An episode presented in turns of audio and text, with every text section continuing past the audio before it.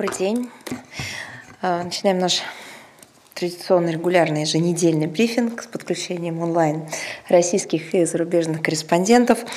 Итак, завтра состоится расширенное заседание коллегии Министерства иностранных дел России с участием президента нашей страны.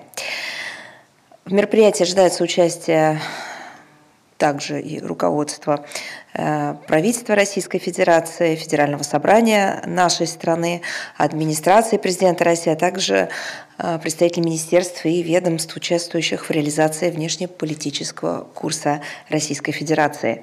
Напомню, что с момента последней очной встречи президента России с руководством Центрального аппарата и загранучреждений МИД летом 2018 года в России и мире произошел целый ряд ну, мягко говоря, значимых событий. В нашей стране была принята были приняты поправки в Конституцию, утверждены новые национальные цели развития, обновлена стратегия национальной безопасности России.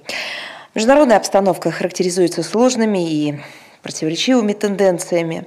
Ускорилось перераспределение баланса сил в мире, что в ряде случаев спровоцировало нарастание межгосударственных противоречий. Вместе с тем открываются и новые возможности для конструктивного международного сотрудничества э, в различных областях, такие как борьба с пандемией и другими общими вызовами и угрозами. Упомянутые факторы, безусловно, имеют серьезную проекцию на формирование и реализацию отечественной внешней политики.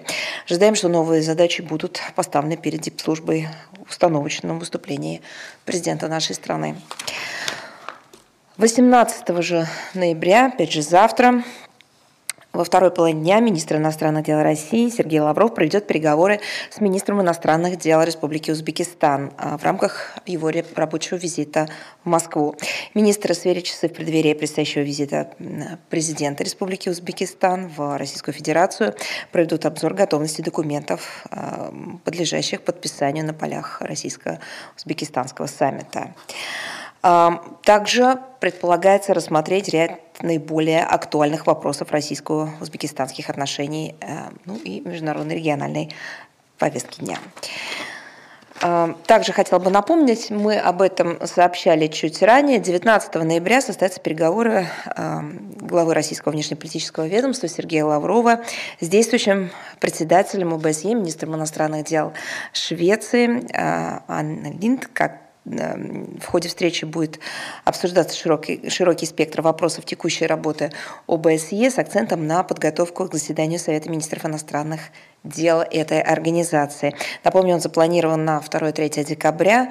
А, также предполагается, что стороны уделят внимание, а, особое внимание деятельности специальной мониторинговой миссии ОБСЕ на Украине и работе контактной группы. Министры иностранных дел двух стран рассмотрят также актуальные вопросы двусторонних отношений, взаимодействия в региональных форматах, прежде всего в контексте председательства России в Арктическом совете в период с 21 по 23 года. В период с 20 по 23 ноября в Москве с рабочим визитом будет находиться министр иностранных дел по делам иммигрантов Ливана. 22 а ноября в этот день а, в Ливане отмечается национальный праздник, День независимости. А, переговоры с ним проведет министр иностранных дел России Сергей Лавров. В ходе предстоящей встречи предполагается осуществить обстоятельный обмен мнениями по актуальным темам международной и региональной повестки дня. Особое внимание будет уделено развитию обстановки в Ливане. Планируется предметно рассмотреть комплекс вопросов развития традиционно дружественных двусторонних отношений, включая торгово-экономическое сотрудничество и гуманитарные связи. Мы с удовлетворением отмечаем регулярный характер а, российско-ливанского политического диалога. Он включает контакты как с официальными властями Ливанской республики, так и с ведущими политическими силами этой страны. Также обоюдный настрой Москвы и Бейрута на дальнейшее расширенное взаимодействие э, в различных областях. Э, Россия неизменно выступает в поддержку суверенитета, единства и территориальной целостности Ливанской республики. Мы поддерживаем усилия недавно сформированного ливанского правительства в главе с премьер-министром Наджимом Микати. А, те самые усилия, которые направлены на создание необходимых условий для преодоления переживаемого страной затяжного социально-экономического кризиса и обеспечения эффективно, эффективного функционирования государственных институтов в соответствии с Конституцией Ливанской Республики. Мы исходим из того, что все острые вопросы национальной повестки дня Ливан должен и в Ливане должны решаться в правовом поле по взаимному согласию а, его ведущих политических сил без какого-либо диктата извне. 24 ноября под председателем под председательством министра иностранных дел России Сергея Лаврова состоится 37-е заседание Совета глав субъектов Российской Федерации при Министерстве иностранных дел России. В нем примут участие входящие в состав Совета губернаторы, руководящие сотрудники администрации президента нашей страны, также представители федеральных органов исполнительной власти. Главная тема повестки дня – развитие культурных связей регионов России с иностранными партнерами. Растущее значение культуры в целом гуманитарной составляющей. Это одна из тенденций мировой политики. По своему культурно-духовному потенциалу и вкладу в развитие а, цивилизации Россия по праву является, как вы знаете, одной из ведущих культурных держав мира. Поэтому активная политика активная деятельность на этом направлении, на направлении культуры, один из важнейших внешнеполитических ресурсов нашей страны. Сумму лепту в его использование вносят регион России. В ходе встречи планируется обсудить текущее состояние, задачи и перспективы международных культурных связей субъектов Федерации, а также выработать нацеленные, нацеленные на достижение практических результатов рекомендации. Переходим к актуальной международной повестке. Я сразу начну с темы, которая а, вот за эти сутки набрала огромное количество вопросов, которые к нам поступали от зарубежных журналистов, ну, в том числе и российских. Это ситуация на азербайджано-армянской а, границы. Я суммировала все вопросы, которые нам направляли, и хотела бы комплексно на них ответить. Все, конечно, они связаны с обострением а, ситуации на отдельных участках а, упомянутой границы. Из заявления официальных представителей Баку и Еревана видно, что стороны диаметрально противоположно оценивают ситуацию и обвиняют друг друга в произошедшем. Россия находится в контакте и с Азербайджаном, и с Арменией для перевода ситуации в мирное русло. Вчера состоялся телефонный разговор президента нашей страны с премьер-министром Армении. Министр обороны России а, Сергей Шойгу ГУ провел телефонные разговоры с азербайджанским и армянским коллегами. В результате этих посреднических усилий бои и столкновения прекратились э, с вечера вчерашнего дня. Продолжается совместная работа с целью снятия напряженности. Мы призываем обе стороны проявлять сдержанность, не допускать новых инцидентов и решать все споры исключительно политико-дипломатическим путем. Готовы и далее оказывать сторонам содействие в интересах поддержания мира и стабильности в регионе. Последние события подтверждают всю важность скорейшего запуска процесса делимитации и последующей демаркации Азербайджана-армянской границы, а также начало работы соответствующей совместной комиссии на основе ранее представленных российских предложений. Что касается деятельности сопредседателя, напомню, это Россия, США и Франция, Минской группы ОБСЕ, то, наверное, вы уже видели их совместное заявление от 15 ноября, в котором они выражают глубокую обеспокоенность в связи с недавними пограничными инцидентами. Сопредседатели продолжают активные посреднические усилия 10 ноября в Париже на полях э, Генассамблеи ЮНЕСКО состоялись их и раздельные, и совместные встречи с министрами иностранных дел Азербайджана а, и Армении. Сейчас тройка находится в Вене для обсуждения текущей обстановки. Мы вновь отмечаем важность скорейшей организации поездки сопредседателей в регион. Поступили также вопросы касательно возможности задействования положений договора о дружбе, сотрудничестве и взаимной помощи между Российской Федерацией и Республикой Армения от 29 августа 1997 года, а также механизмов ОДКБ. В этой связи я хотела бы сказать, что Россия серьезно относится как к своим двусторонним, так и многосторонним обязательствам. По двусторонней линии проводятся соответствующие консультации, о которых я уже сказала. Что касается организации договора о коллективной безопасности, то по нашей информации там внимательно следят за ситуацией на армяно-азербайджанской границе. Ситуация в Афганистане. Мы обеспокоены сохраняющейся террористической активностью в этой стране. Решительно осуждаем произошедшие там за последнюю неделю теракты. Это и район Спингара афганской провинции Нангархар 12 ноября, шиитский район Кабула Дашти Барчи 13 ноября. Есть жертвы. Мы выражаем соболезнования родным и близким погибших. Желаем раненым и пострадавшим скорейшего выздоровления. Вопросы противодействия исходящей из афганской территории террористической угрозе обсуждались на очередном заседании расширенной тройки по Афганистану. Она состоялась в Исламабаде 11 ноября. В совместном заявлении участники встречи призвали движение талибов разорвать связи со всеми международными террористическими организациями, подтвердили ожидания э, того, чтобы э, талибы выполнили эм, свое же обещание по предотвращению использования территории Афганистана против стран-соседей, других стран региона, ну и мира в целом. Стороны также выразили обеспокоенность сложной гуманитарной обстановкой, сложной социально-экономической ситуацией в этой стране, подчеркнули важность международной гуманитарной поддержки.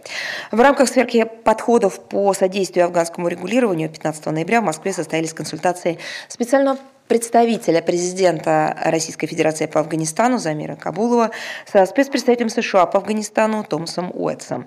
Обсуждалась текущая ситуация в Афганистане, а также дальнейшая координация международных усилий по достижению устойчивого мира и постконфликтному восстановлению этой страны. А, целый ряд заявлений мы услышали от западных, прежде всего западных, да, наверное, даже только западных а, наших партнеров Э, относительно ситуации на польско-белорусской границе с обвинениями нашей страны. Вот хотелось бы некоторые из них э, и в этом контексте, и опять же, исходя из антироссийской риторики, прокомментировать э, отдельно. Вот высказывание генсекретаря НАТО по России. К сожалению, Альянс продолжает информационную обработку населения стран Европы, убеждая людей в том, что источником нестабильности на континенте является именно наша страна и ее, как они называют, агрессивное поведение. Недавно генсекретарь Альянса использовал для этого заседания 73-й сессии Северного э, Совета, где опять повторил уже вошедшее в его плохую традицию обвинение нашей страны в вмешательстве в дела других государств. При этом, ну, как обычно, никаких доказательств, фактов он не привел, попросту использовал заготовки отработанные и апробированные штампы для агитации в пользу повышения активности НАТО в северных широтах, для, видимо, для втягивания Финляндии и Швеции в процесс милитаризации арктического региона, а, превращая его из зоны сотрудничества в пространство для геополитической конкуренции. В очередной раз хочу обратить внимание на того, кто на самом деле является виновником роста конфронтации в Европе и непосредственно в упомянутом регионе также. Это не Россия, а союзники по Североатлантическому блоку сделали все, чтобы воссоздать разделительные линии на континенте. Об этом говорят факты. Они развалили ключевые элементы обеспечения евробезопасности. Это договор о ликвидации ракет средней и меньшей дальности, договор по открытому небу. Девальвировали диалоговые механизмы с Россией. По вине именно Альянса Совет Россия-НАТО превратился из площадки для консультаций, а, механизма выработки совместных решений управления проектами сотрудничества в цену для чтения политических нотаций, причем такой, знаете, в формате монолога. Э, ответные речи не предусмотрены. Последовательно и целеустремленно создавались неприемлемые условия для работы российских дипломатов. Чем это завершилось, вы тоже знаете. Натовцы готовы заниматься всем, чем угодно, э, кроме предметного рассмотрения путей снижения военно-политической напряженности. Они уходят от обсуждения мер по предотвращению военных инцидентов, отказываются от моратория на размещение в Европе ракет средней и меньшей дальности, а, как бы не замечают э, расширение контингентов собственных стран, а, так сказать, в, э, на европейском континенте, стягивание их границам нашей страны. А, говоря об оборонительном характере своего союза, Альянс как я уже сказала, агрессивно расширяет орбиту своих интересов. А, Причем делается отнюдь не в теории, все это делается на практике. Давит на балканские страны с тем, чтобы они а, просто форсировали переход своих вооруженных сил на стандарты НАТО, накачивают вооружениями Украину, кстати говоря, не только Украину, но и Грузию, эм, в планах имеется целая программа по э, закреплению в Центральной Азии. Вот просто такая практическая мечта. Все говорит о том, что НАТО уже давно превратилась из оборонного союза в инструмент для продвижения геополитических интересов, обеспечения как им кажется, доминирующего положения коллективного Запада в мировых делах. А, кстати, оно не имеет ничего общего с подлинными интересами укрепления безопасности в Европе, в евроатлантическом регионе. И, кстати говоря, с настоящим истинным доминированием которое основывалось бы на лидерстве, это тоже не имеет ничего общего. А, это такой, знаете, колосс на глиняных ногах. А, мы уже комментировали антироссийские заявления министра иностранных дел Британии. А, как вы знаете, в Sunday Telegraph были а, опубликованы а, антироссийские высказывания главы британской дипломатии. Она попыталась возложить на Москву ответственность за миграционный кризис на белорусско-польской границе, призвала страны Европы выступить с Лондоном единым фронтом против газопровода «Северный поток-2». Вот это вот новость.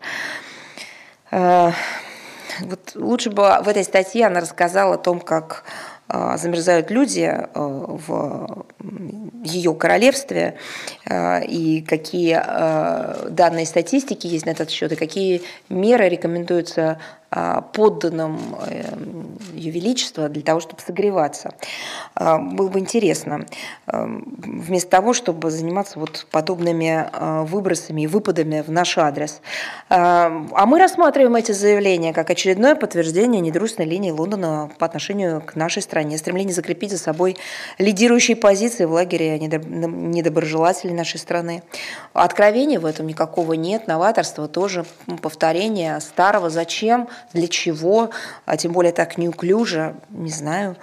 А, в Лондоне, видимо, намеренно игнорируют гуманитарную подоплеку кризисной ситуации, которая складывается на белорусско-польской границе.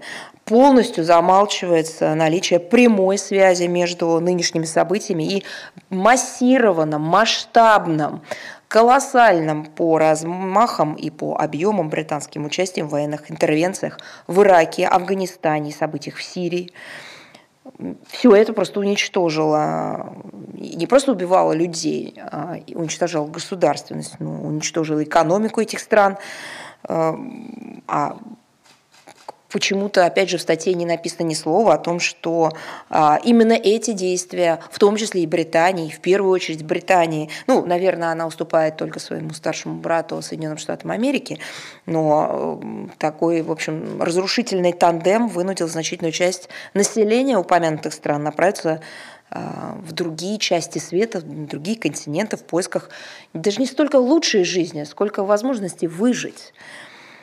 Недоумение вызывает и воинственная риторика Лондона в отношении газопровода «Северный поток-2». Вот, честно говоря, как-то хочется спросить, а каким образом призывы э, руководителя британского внешнеполитического ведомства соотносятся с сохраняющимися кризисными явлениями на топливном рынке самой Британии и планами э, по декарбонации по декарбонизации экономики.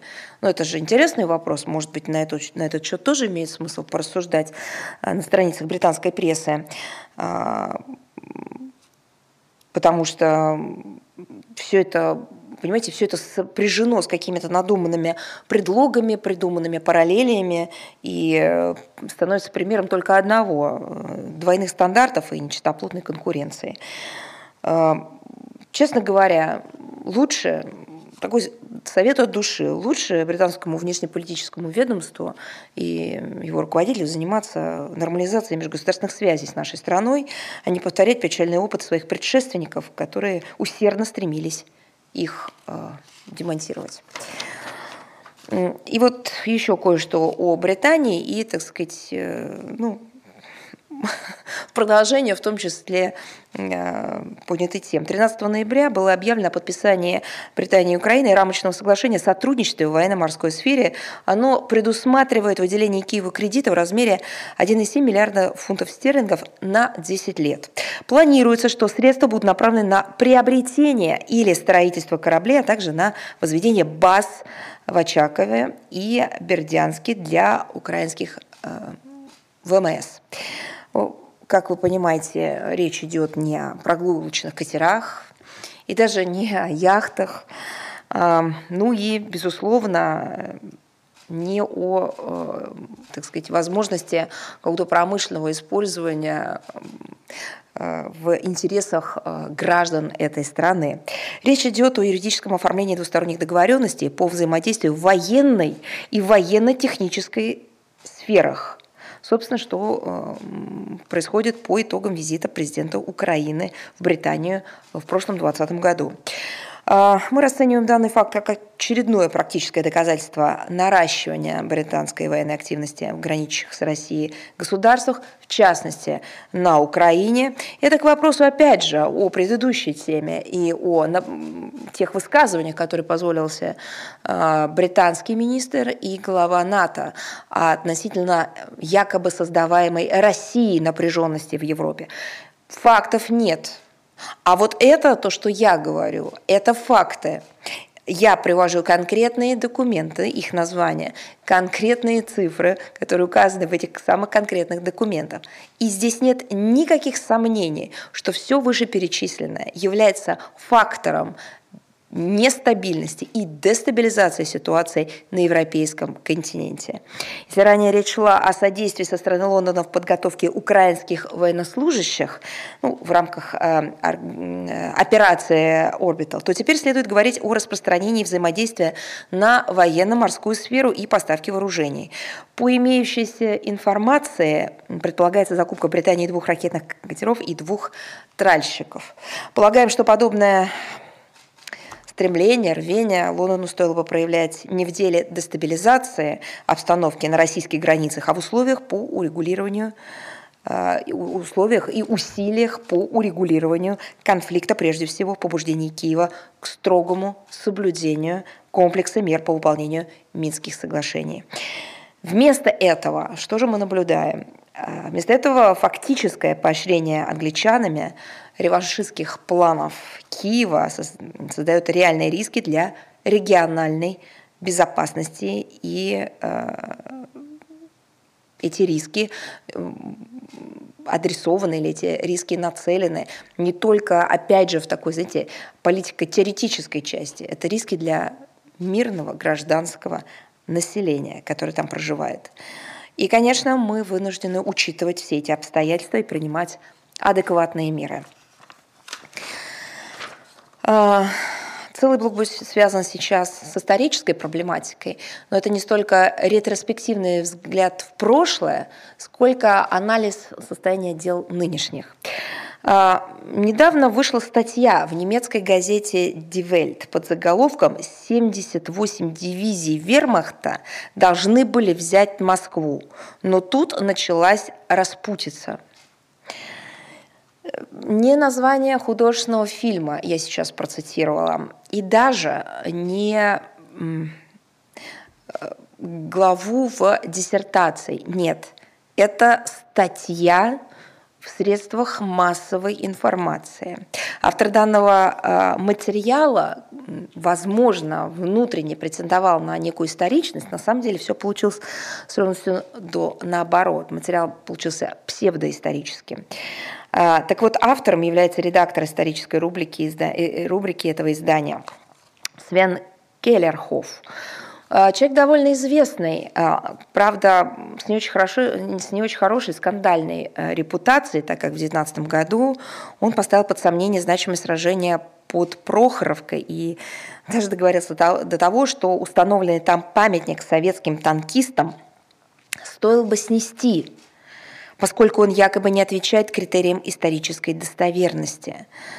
А, так вот, этот самый человек, который э, ну, рассказывает нам, а, потомкам тех людей, которые отдавали свои жизни, а, чьи судьбы были сломаны, те люди, которые не считались ни с, ни с чем, начиная с своего здоровья, заканчивая своими интересами, просто ради того, чтобы иметь надежду сначала самим на жизнь, выживание, ну и потом подарить эту надежду будущим поколениям на мирное, достойное существование.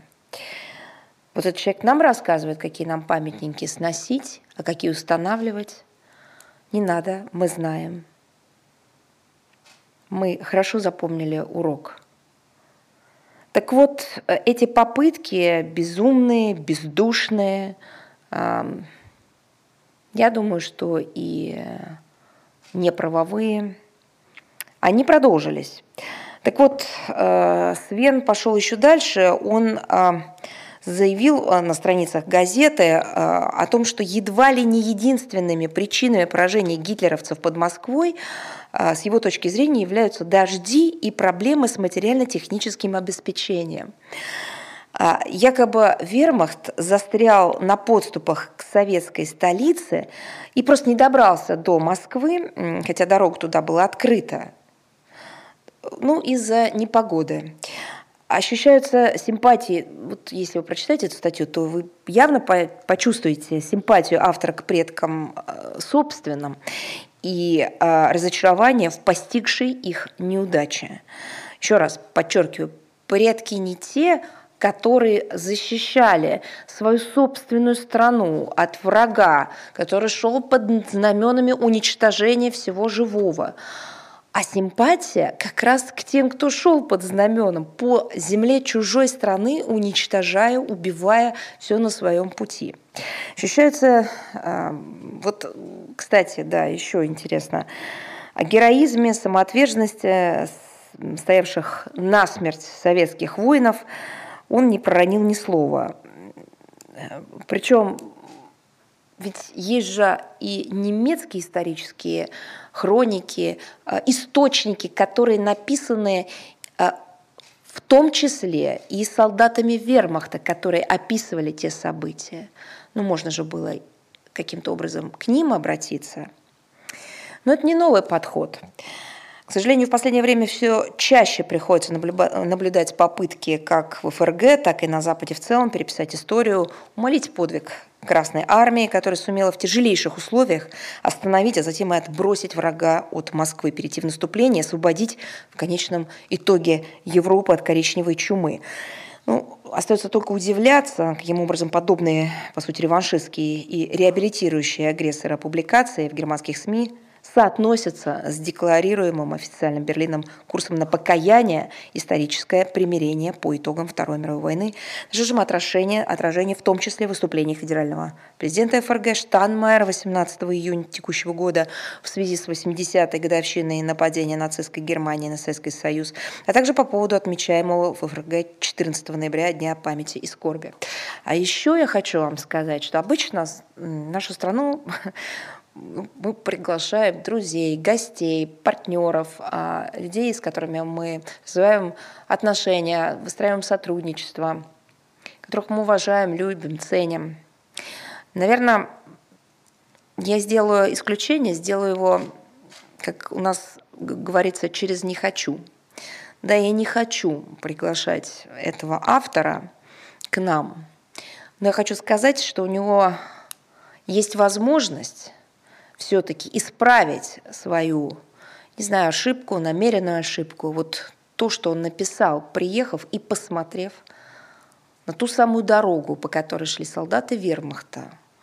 Зря он пишет, что они до Москвы не дошли. Они дошли практически. Они до центра не дошли. Они сумели захватить город. Но они были, они были практически здесь. И если этот немецкий автор – увидят то количество памятников, которые установлены. Это памятники стоят, это не просто художественные произведения или архитектурные сооружения. Это могилы.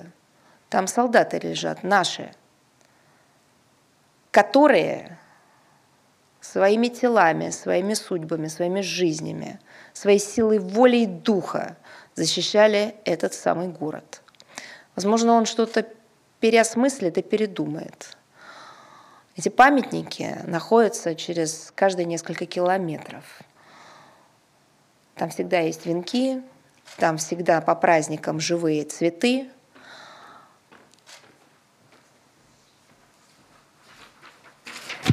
Там проходят торжественные мероприятия и 9 мая.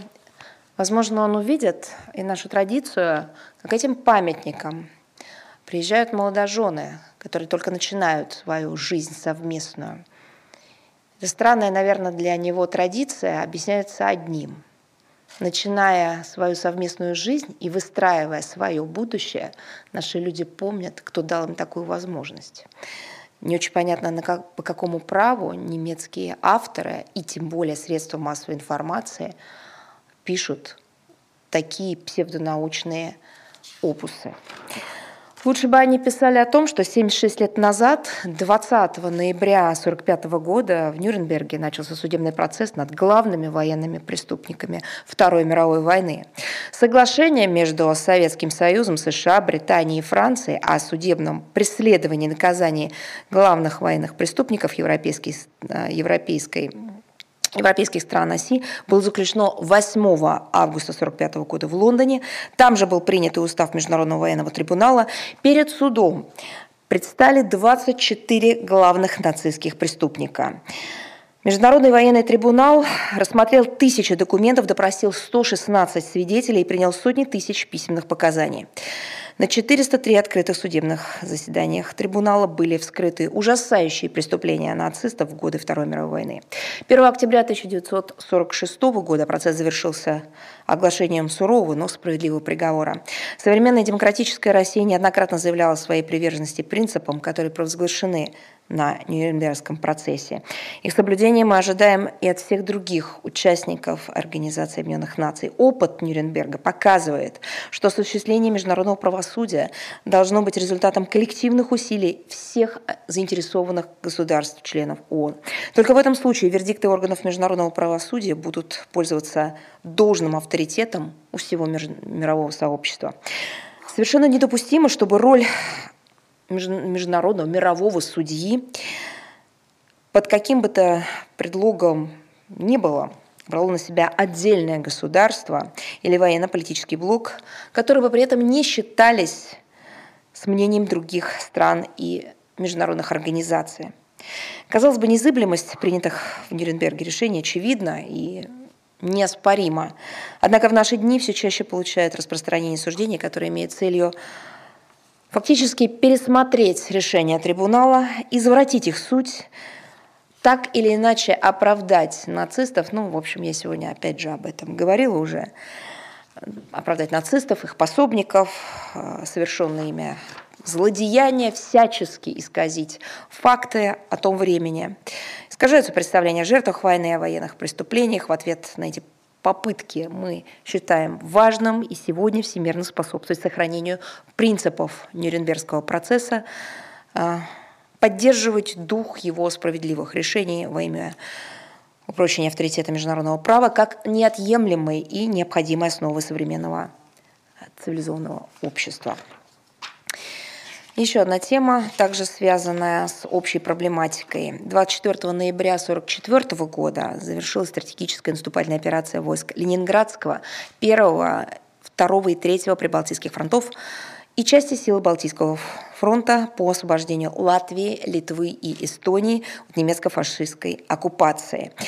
Германия рассматривает Прибалтику, рассматривала, конечно, нацистская Германия рассматривала Прибалтику как жизненно важное пространство. Это цитата из тех документов, из документов того периода который является буфером между Восточной Пруссией и Советским Союзом, дает свободу для маневров на Балтийском море. Иллюзии прибалтийских республик в отношении оккупационного режима Третьего Рейха прошли довольно быстро. Нацисты не планировали дать Прибалтике независимость. Гитлеровские войска стали активно проводить политику террора, геноцида.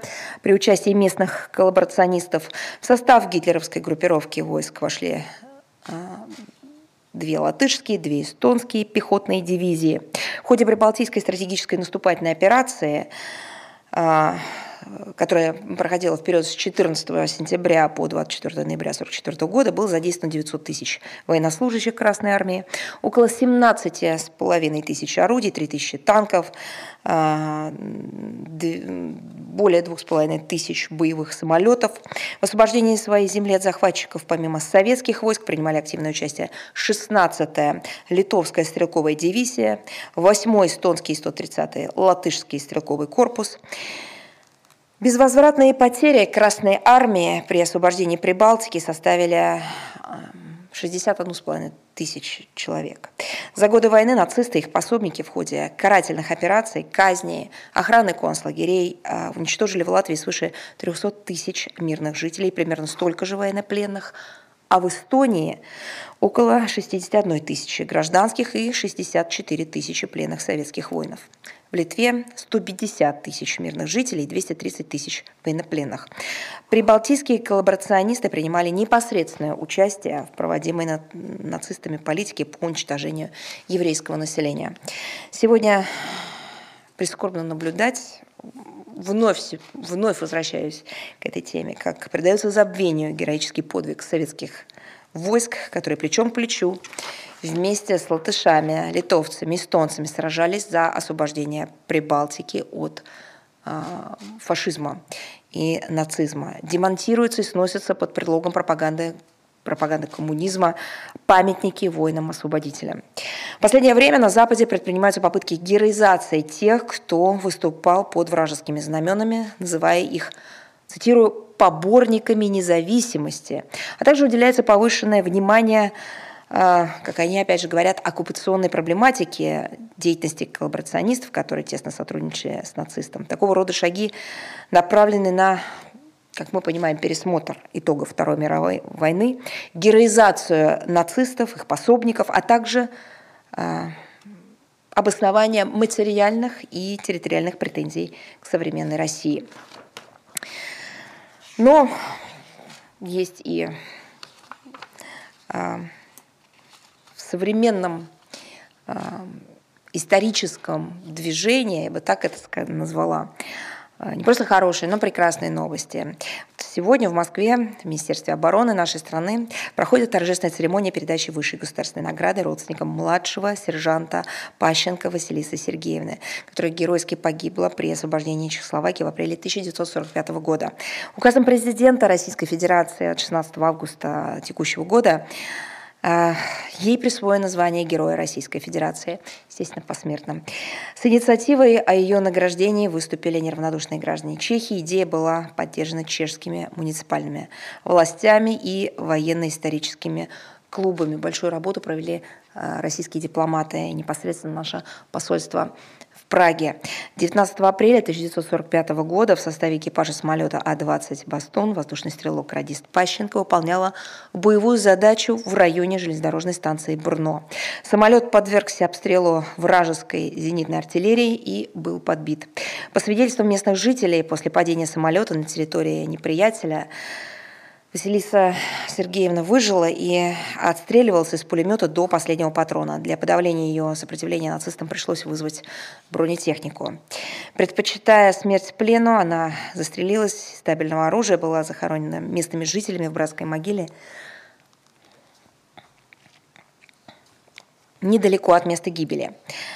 А, в 2012 году усилиями российской стороны на здании муниципалитета поселения в Данице была открыта мемориальная доска в память об экипаже бомбардировщика.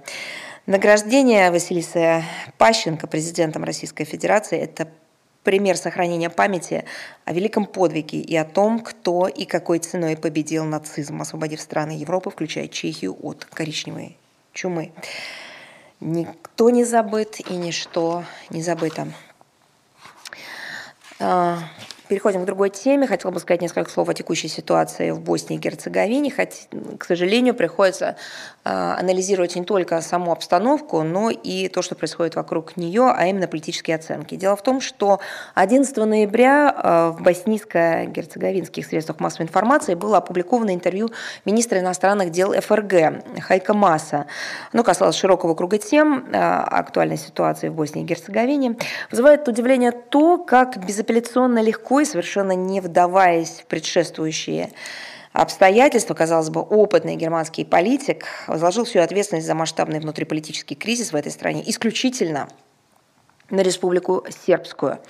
Тем самым от имени Берлина, как одного из ключевых международных участников процесса мирного регулирования в Боснии и Герцеговине, произвольно назначены виновные – Уже раздаются громоподобные угрозы применить различного рода односторонние санкции против законно избранных руководителей суверенной Боснии и Герцеговины, которые законными политическими методами отстаивают конституционные права, которые были попраны внешними, внешним волонтаризмом, все более напоминающим колониальную политику.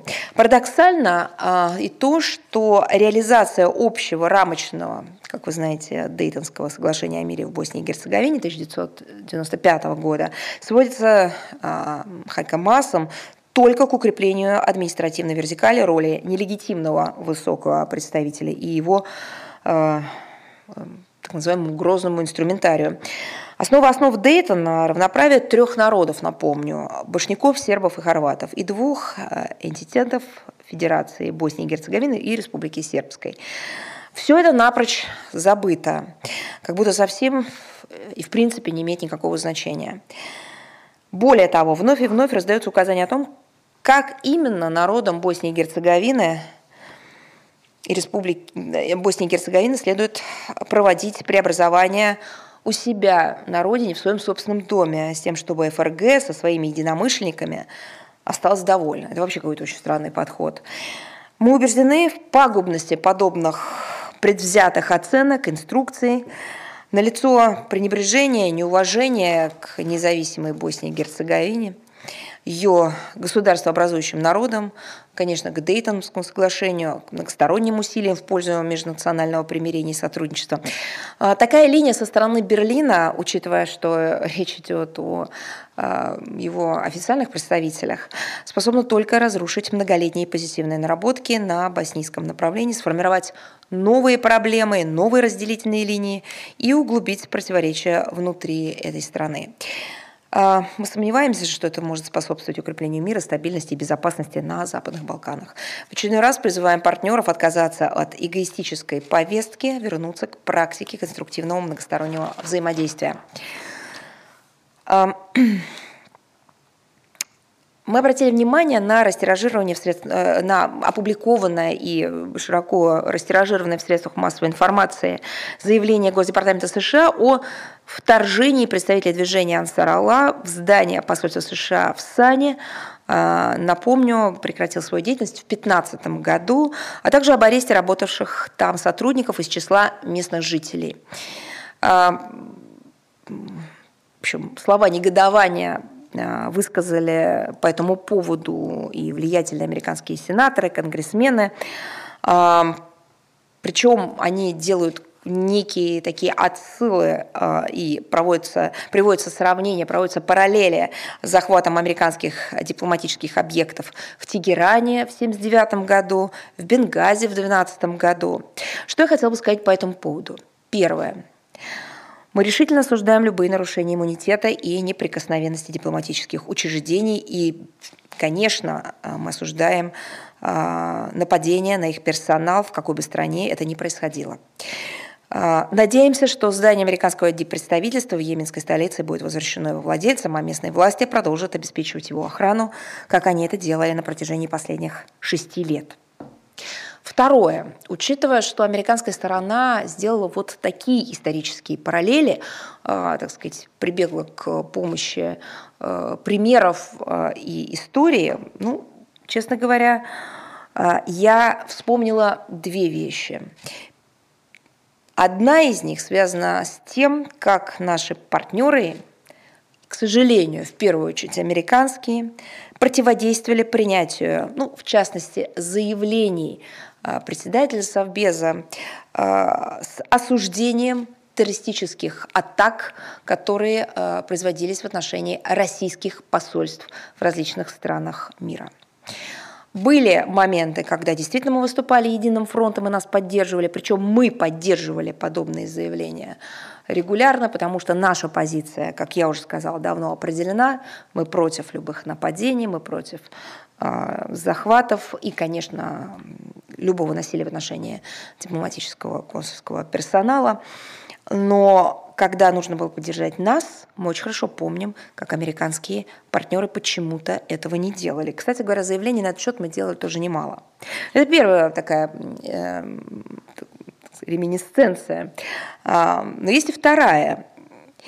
А, Начиная с 29 декабря 2016 года американские власти захватили шесть дипломатических объектов, которые принадлежат нашей стране на правах собственности и э, были соответствующим образом зарегистрированы в Госдепартаменте США. Речь идет о базах отдыха посольства в Вашингтоне, постоянного представительства при ООН в Нью-Йорке, особняке торгового представительства в Вашингтоне и двух зданиях наших российских зданиях в Сан-Франциско. Это Генеральное консульство, резиденция генконсула.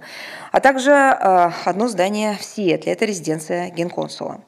Несмотря на иммунитет, э, несмотря на статус собственности нашей страны, они были подвергнуты незаконным обыскам, в том числе со взломом дверей, были сорваны российские флаги, ну и многое, что было произведено вне установленных порядков и правил.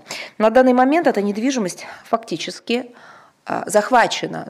Не знаю, что лучше и как лучше описать, э, арестованы ли или просто находится в состоянии такого рейдерского захвата. Я думаю, это существенный момент, но рассуждать здесь можно очень долго. А, дело в том, что Госдепартамент продолжает упорно отказывать в допуске на территорию нашей собственности дипломатической а, дипломатам, отказано в этом, а, отказано в этом и российским эксплуатационным бригадам для контроля за исправностью системы жизнеобеспечения. При этом официальные лица США неоднократно рекомендовали их продать они рекомендовали нам продать. То есть э, это не просто неоднократно, а регулярно, когда российское посольство в Вашингтоне э, возобновляет разговор, переговоры и обсуждение этой темы, говоря о необходимости э, вернуть всю эту собственность владельцу, а именно России, они регулярно слышат в ответ, что американская сторона рекомендует эту собственность продать. И, конечно, прямые здесь могут быть ассоциации как с рейдерским захватом, так и с вымогательством. Кстати говоря, э, я вот читала какие-то были комментарии, заявления от американской стороны, честно говоря, даже не помню, были ли официальные, или были какие-то утечки. Ну, точно они были атрибутированы э, американской стороной. Это делали наши американские партнеры о том, что в связи с э, отсутствием возможности нанимать в России местный персонал для своих дипломатических объектов, эти объекты якобы Россия поставила э, под некую угрозу, потому что там оборудование, за которым нужно наблюдать, поддерживать его в должном состоянии, так как оно обеспечивает вот, функционирование, жизнедеятельность самого здания. И это говорят нам люди, которые пять лет не дают возможности инженерам и соответствующим специалистам посетить объекты, а это большие объекты, это не просто территория, это комплексы зданий, а, которые пережили уже не одну зимовку, а, разморозку и заморозку а, в связи с тем, что климат там точно такой же сезонный, с изменениями температурных режимов и так далее. И тут почему-то в расчет все не берется. К другой теме 16 ноября в Париже в ходе 41-й сессии Генеральной конференции ЮНЕСКО была утверждена рекомендация об этических аспектах искусственного интеллекта. Россия с самого начала активно подключилась к разработке данного документа и внесла значимый экспертный вклад в его содержание. Рекомендация признана заложить универсальные основы э, этичного использования систем с искусственным интеллектом на благо каждого индивида, общества в целом, в интересах гармоничного развития всего человечества. В ней нашли отражение принципы, которые отвечают российским подходам в этой сфере. Это защита прав и свобод человека, безопасность применения самообучающихся алгоритмов, необходимая прозрачность их функционирования. Мы считаем особенно важным, что эта рекомендация может применяться на практике гибко, с учетом специфики реалий государств, достигнутого ими уровня технологического развития. Это позволит адаптировать реализацию ее положений под уже созданные в этой сфере национальные механизмы, такие, например, как Кодекс этики в сфере искусственного интеллекта, проекта, недавно подписанные крупнейшими российскими компаниями-разработчиками искусственного интеллекта. Мы рассчитываем на плотное сотрудничество со всеми заинтересованными государствами и секретариатом ЮНЕСКО в осуществлении рекомендаций в ее различных аспектах. 17 ноября текущего года 55 э, летний юбилей. С момента основания отмечает Организация Объединенных Наций по промышленному развитию. Она утверждена резолюцией Генеральной Ассамблеи ООН. Наша страна стояла у истоков создания этой структуры, ее последующего превращения в спецучреждение ООН. Мы рассматриваем эту организацию в качестве стратегического партнера в сфере такого устойчивого, всеобъемлющего промышленного развития, участвуем в деятельности организации, входим в состав его, ее руководящих органов. Россия – донор проектов организации в странах СНГ, Азии, Африки, Латинской Америки. И мы действительно очень высоко оцениваем наше взаимодействие. Уделяем особое внимание работе этого спецучреждения ООН по таким направлениям, как развитие реального сектора экономики, продвижение женского экономического лидерства и предпринимательства. Также поддерживаем усилия структуры по индустриализации Африки, ее координирующей роли в осуществлении третьего десятилетия промышленного развития этого континента и так далее. 9 ноября во Вьетьян, а, речь идет о Лаосе, в рамках реализации единовременного целевого взноса нашей страны в Фонд Всемирной продовольственной программы, состоялась церемония передачи лаосской стороне очередной партии продовольственной помощи в виде 118 тонн витаминизированного растительного масла. Данная акция стала продолжением усилий нашей страны по оказанию помощи ЛАОСу в решении проблем продовольственной безопасности с задействованием потенциала а, Всемирной продовольственной программы. А, доставленное в Лаосскую Народно-Демократическую Республику а, масло будет распределено среди граждан этой страны, прежде всего в пострадавших от разрушительных наводнений в провинции Пакси и Удамсай. В ходе состоявшегося мероприятия представитель э, этой структуры в Лаосе отметил важность и своевременность оказанного российской страной содействия. И еще одна новость, тоже связанная с гуманитарным треком. 12 ноября в Киргизию доставлена партия российской вакцины против коронавирусной инфекции «Спутник Лайт». 200 тысяч доз а, поставка лекарственного препарата осуществлена безвозмездно в соответствии с, э, с распоряжением правительства нашей страны об оказании гуманитарной помощи Киргизии в борьбе с COVID-19. Ранее в апреле, мае и июне в Киргизию были поставлены партии российской двухкомпонентной вакцины «Спутник Ви». Э, количество 60 тысяч комплектов, они стояли из двух доз, из них 5 тысяч на безвозмездной основе. Данная акция является продолжением усилий нашей страны по оказанию помощи Киргизии и другим партнерам по СНГ в борьбе с распространением новой коронавирусной инфекции и преодолении последствий пандемии. А, и еще одна тема, связанная с Киргизией. 12-13 ноября в третий раз в Бишкеке в рамках международного проекта «Школа реальной журналистики» с успехом Э, прошли мастер-классы для представителей СМИ и благосферы этой страны. Организаторами проекта, который ориентирован на повышение профессионального мастерства русскоязычных журналистов постсоветского пространства, является автономная некоммерческая организация «Русские репортеры», Россотрудничество, Российский фонд президентских грантов, мероприятие в очном а, и онлайн-форматах приняли участие более, 100, более 170 представителей ведущих средств массовой информации Киргизии, сотрудников пресс-служб Министерства ведомств Республики, блогеров, а также студентов факультета журналистики.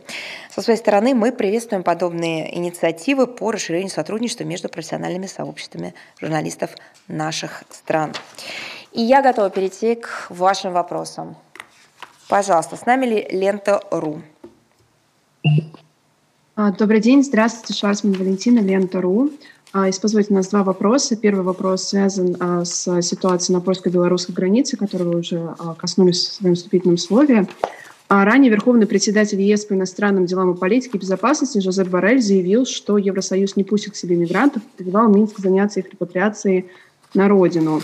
Как в Москве расценивают подобное заявление и в условиях, когда ЕС категорически отказывается принять мигрантов, поможет ли России и Беларуси с организацией возвращения на родину, не опасаются ли в Москве, что, не сумев попасть на территорию Евросоюза, отчаявшиеся мигранты попробуют отправиться в Россию. И вот в этой же связи, вот вы ранее говорили, что Россия опасается, что экстремисты и террористы могут оказаться среди афганских а, мигрантов, устремившихся в страны Центральной Азии на фоне стабилизации ситуации в Афганистане.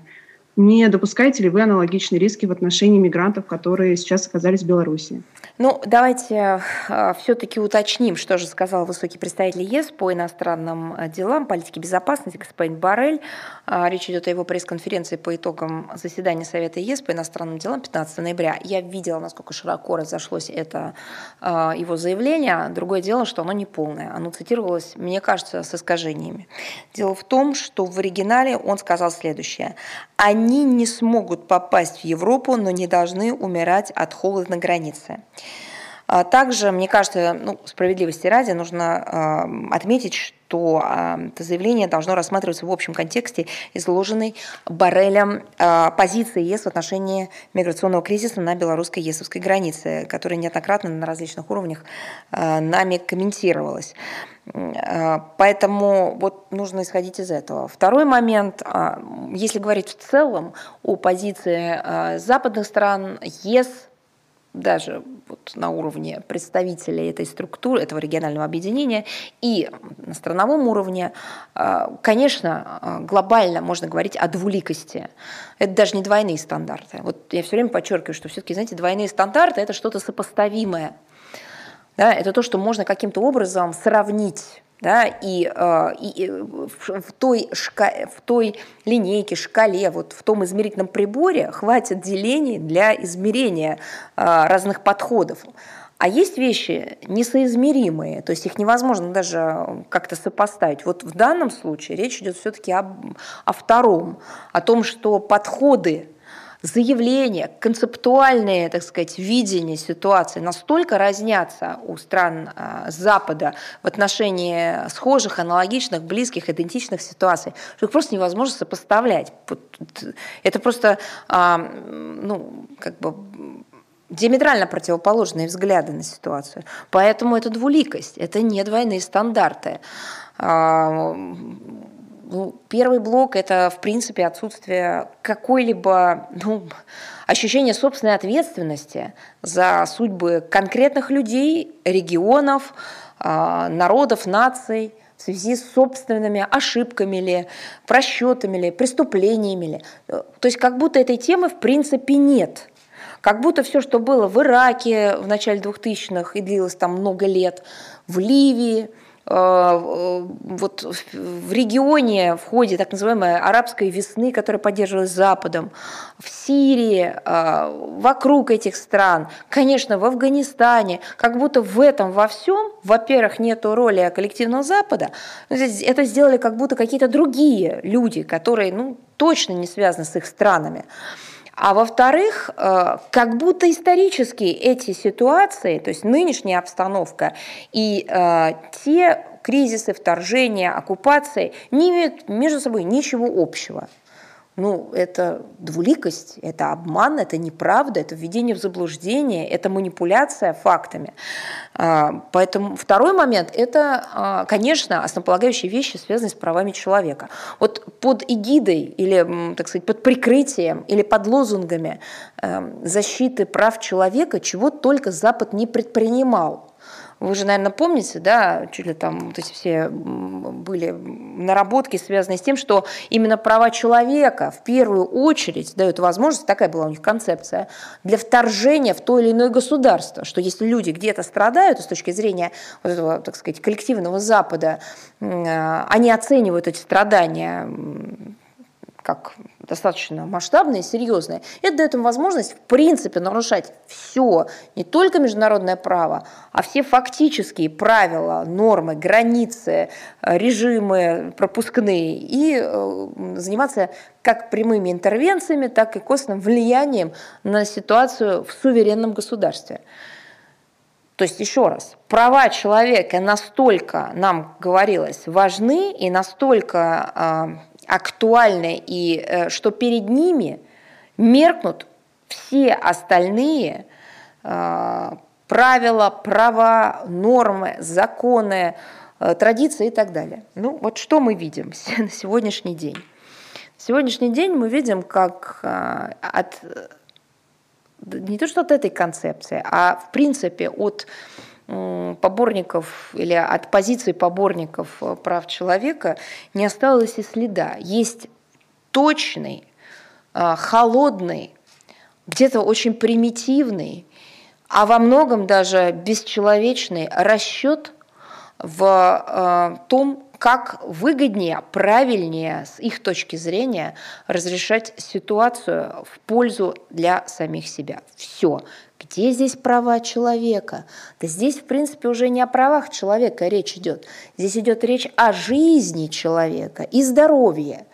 А, помимо того, что эти люди находятся там продолжительное время, помимо того, что они э, и так, в общем-то, пришли не от хорошей жизни, так как еще поливают водой на холоде, и это холод, который для них непривычен, и это женщины и дети, так как еще поливают каким-то газом, их э, им угрожают применением оружия и применяют к ним физическую силу и так далее, и так далее. В отношении них проводится ну, наверное, это вторично по сравнению со всеми остальными страданиями. Но опять же, если права человека наше все с точки зрения Запада, то это тоже важно. В отношении них проводится просто ком, такая настоящая кампания по психологической отработке.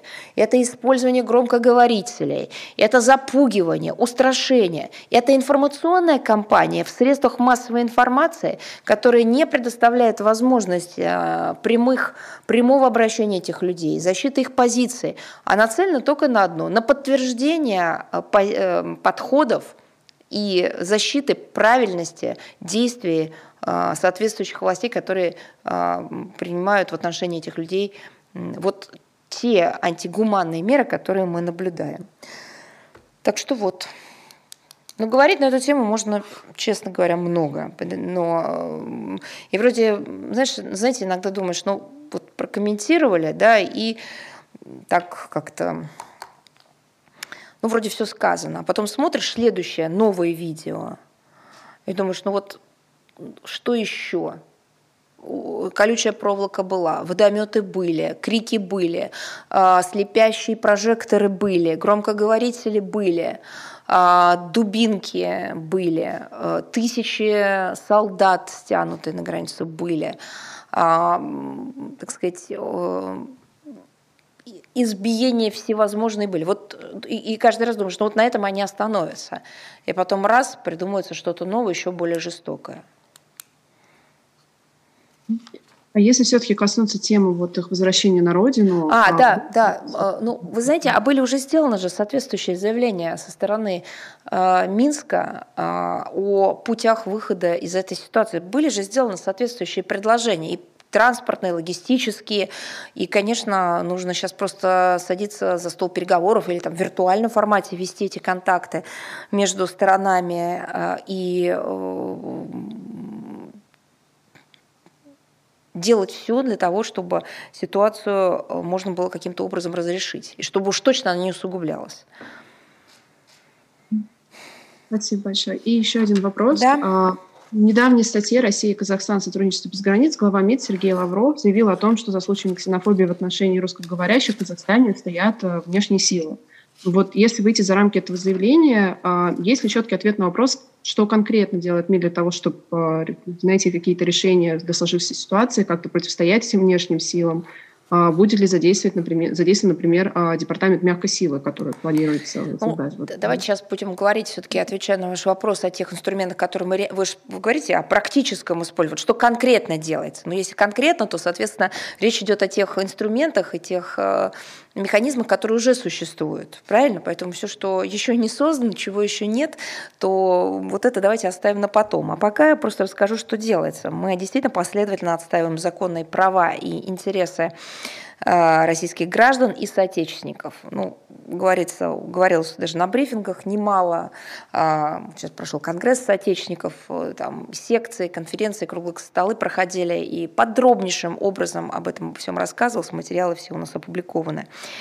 А, мы занимаемся поддержкой русского языка, мы занимаемся популяризацией достижения отечественной культуры и образования.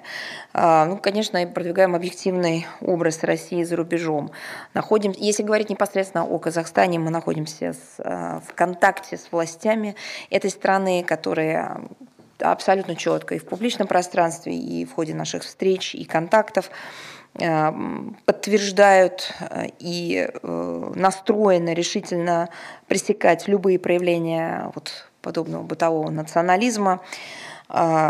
И, что очень важно, нацелены, готовы и вновь это подтверждают вести совместно профилактическую работу. Как, то есть, если необходимо совместно, Речь идет о и переподтверждении подходов, а, и о том гуманитарном взаимодействии, которое у нас развивается.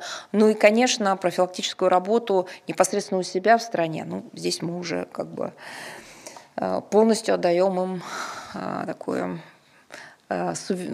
право на реализацию суверенной политики, в том числе на этом направлении.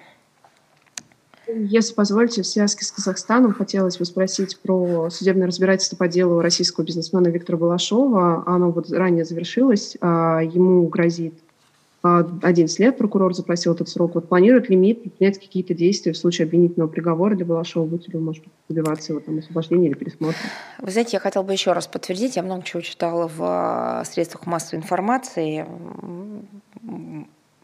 направлялись нам и запросы соответствующие. Я все-таки еще раз хотела бы подтвердить, что, что сотрудники Генерального консульства, э, Генконсульства России в Алма-Ате находятся э, в контакте с ним, в контакте с его родственниками, с адвокатами.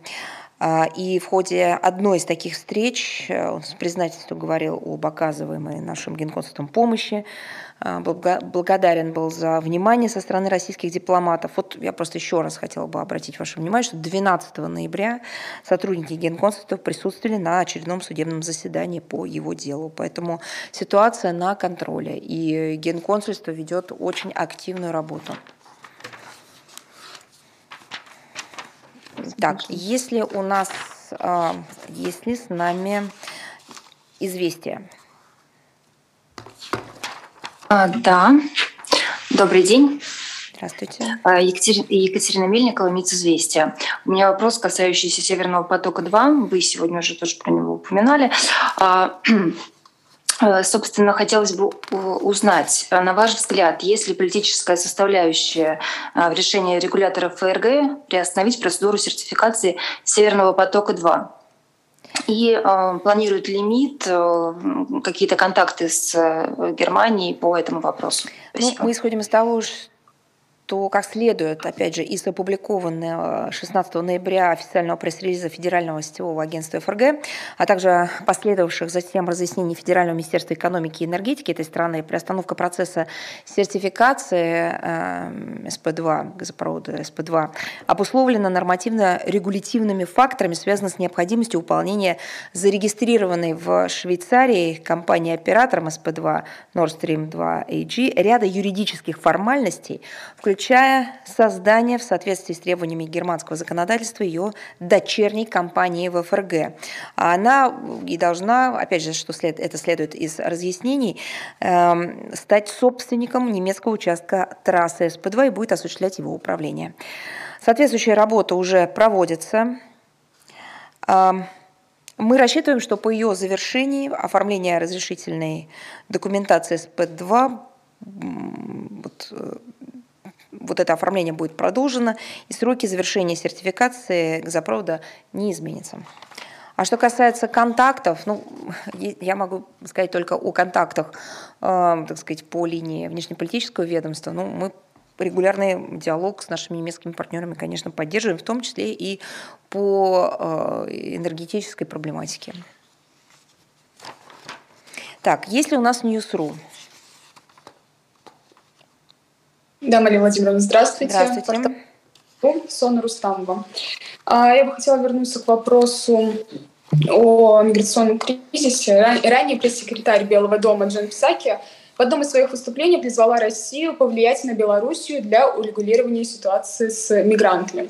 Как вы можете прокомментировать подобный призыв и может ли Россия на сегодняшний день посодействовать урегулированию ситуации на польско-белорусской границе? Ну, вы знаете, хочется ответить а, партнерам, наверное, в их же стилистике. Мы призываем Белый дом, еще раз хотела подчеркнуть, что просто в ответ на заявление Белого дома призываем а, Белый дом проанализировать а, собственные вместе с партнерами по НАТО и по коалициям а, ошибки, просчеты, преступные действия, которые э, имели место в американской внешней политике и э, под эгидой э, международной деятельности США,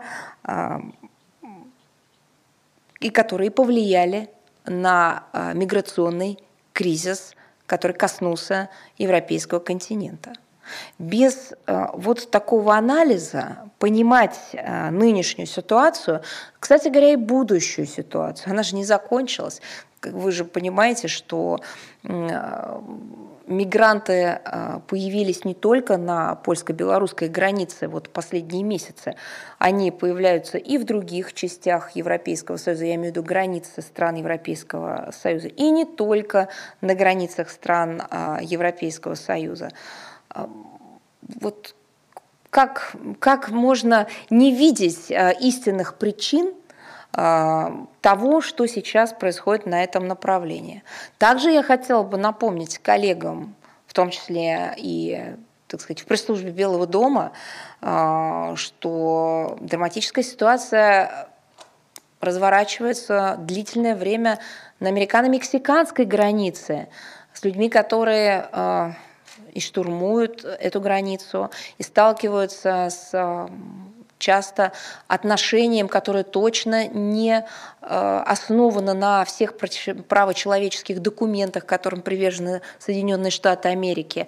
Э, эта ситуация не имеет стабильного пути или стабильной политики по разрешению, она постоянно меняется, потому что доктрины и те э, чиновники, те политики, которые стоят как у истоков, так сказать, этого вопроса или его решения, так и в дальнейшем занимали соответствующие позиции, э, на которых пытались разрешить этот вопрос, а иногда, к сожалению, все это приводило к усугублению. Они все время меняют подход к разрешению э, ситуации кризиса на американо-мексиканской границе. Поэтому э, есть чем заняться нашим американским партнерам, нежели как взывать, призывать, проанализировать э, нас или оказать давление, или, так сказать, каким-то образом объясниться на этот счет. Не только Белый дом позволяет себе подобные высказывания, но, к сожалению, как я уже сказала, многие другие. Поэтому первый блок – это, безусловно, анализ истинных причин. Второе, наверное, все-таки тоже хотела бы рекомендовать им следить потщательней, повнимательней за теми заявлениями, которые делаются с нашей стороны. А, вот была пресс-конференция министра иностранных дел России Сергея Лаврова буквально вчера. А, министр сказал, цитата, «Россия делает все, чтобы помочь урегулировать этот кризис». К президенту Российской Федерации обращались представители ряда стран ЕС, включая Германию и Францию – к нам адресуют просьбы оказать содействие. Россия такое содействие готова оказать, но главным является установление прямого диалога между представителями ЕС и руководством Беларуси. Хорошо, что состоялся телефонный разговор его канцлера Германии с президентом Беларуси. Договорились, опять же, это сказал Сергей Ильич Лавров, как я понимаю, о том, э, что будут продолжены контакты с целью поиска развязок. Надеюсь, что здравый смысл на польской стороне границы возобладает. Поэтому все заявления уже давно сделаны. И мало того, э, я хотела бы вновь обратить внимание на очень важный факт, который, видимо, тоже прошел мимо внимания пресс-службы Белого дома. С апреля месяца Минск, официальная белорусская сторона, предлагала своим ЕСовским партнерам э, начать диалог, переговоры, контакты а, с целью урегулировать а, нагнетающуюся ситуацию на границах в связи с потоками мигрантов. С апреля прошло полгода, даже больше. А, к сожалению, только сейчас, в связи уже с критической ситуацией, ЕС и отдельные страны обратили на это внимание. Вот, в частности, и Белый дом только что увидел. Хотя все это можно было давно урегулировать, найти общие подходы, выработать их, если их еще нет, и э, в первую очередь делать это во благо людей, тех самых, о которых в теории Запад заботится, а как дело доходит до реальной жизни, почему-то забывает. Так, есть у вас еще вопрос? Э, да, еще один вопрос, касающийся ситуации на Ближнем Востоке. Продолжает ли российская сторона диалог с координатором ближневосточной политики Совета национальной безопасности Белого дома Бреттом э, Макгерком на Женевской площадке? И каких договоренностей уже удалось достичь? Есть ли ожидание, что будет еще один раунд подобных переговоров? Давайте я в целом отвечу, потому что очень много давалось комментариев э, по этому вопросу по линии руководства страны и МИД. Вот в целом могу сказать, что Саммит Женевский продемонстрировал потенциал для двустороннего диалога в дальнейшем. Он также позволил запустить совместную работу по стратегической стабильности и по кибербезопасности, а, несмотря на то, что по многим вопросам наши оценки расходятся, чего мы не скрываем, мы продолжаем активный обмен мнениями в целях нормализации а, двустороннего российско-американского взаимодействия. При этом мы исходим из того, что на Российской Федерации, на Соединенных Штатах Америки, двух крупнейших ядерных державах лежит особая ответственность за поддержание стратегической стабильности и международной безопасности. И без полноценного российско-американского диалога мировому сообществу очень трудно противостоять трансграничным вызовам и угрозам, а также добиваться урегулирования региональных конфликтов.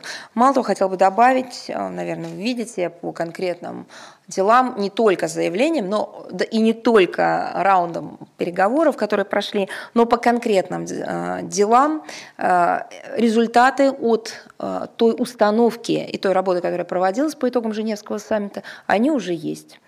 В частности, это вопросы кибербезопасности. Так, есть ли еще у вас вопросы? Если нет, то идем дальше. Международная жизнь с нами. А, здравствуйте, Мария Владимировна. А, у меня два вопроса. А, генеральный секретарь НАТО Йенс Столтенберг заявил о поддержке Украины в условиях, по его выражению, необычной концентрации российских войск на украинской границе. В то же время посольство США на Украине подтвердило передачу украинским военным 80 тонн боеприпасов. Как в российском МИД оценивают связь между этими заявлениями и событиями. Не поняла, между какими заявлениями? Можете еще раз повторить, пожалуйста? О, э, о заявлении поддержки, о поддержке Украины э, в условиях, э, а, по выражению Янса Я поняла. Столберга. Да. Необычной концентрации. Да. А, ну, у меня же такое впечатление, что подобные заявления о э, повышенной военной активности для, для того, делаются для того, чтобы э, скрыть или оправдать собственные действия э, или собственные приготовления. На Украине специальная мониторинговая миссия, давайте все-таки перейдем к фактам, ОБСЕ фиксирует существенный рост числа случаев нарушения режима прекращения огня. Если за весь октябрь было зафиксировано порядка 6 тысяч случаев, то только за первые недели ноября их уже более 8 тысяч. Кто же, а, кто же все это творит? И с какой стороны все это происходит? Вооруженные силы Украины методично обстреливают гражданскую инфраструктуру Донбасса, в первую очередь объекты газа, электро, водоснабжения. А, конечно, а, они бьют и по образовательным учреждениям, никогда от этого не отказывались. А, получают ранения и гибнут мирные жители, в том числе дети. Существенно возросло количество вылетов разведывательно-ударных беспилотников. И, конечно, все это указывает на подготовку киевских властей к попытке силового решения конфликта на востоке страны. К сожалению, вынуждены констатировать, что милитаристский такой запал Киева. Помните, да?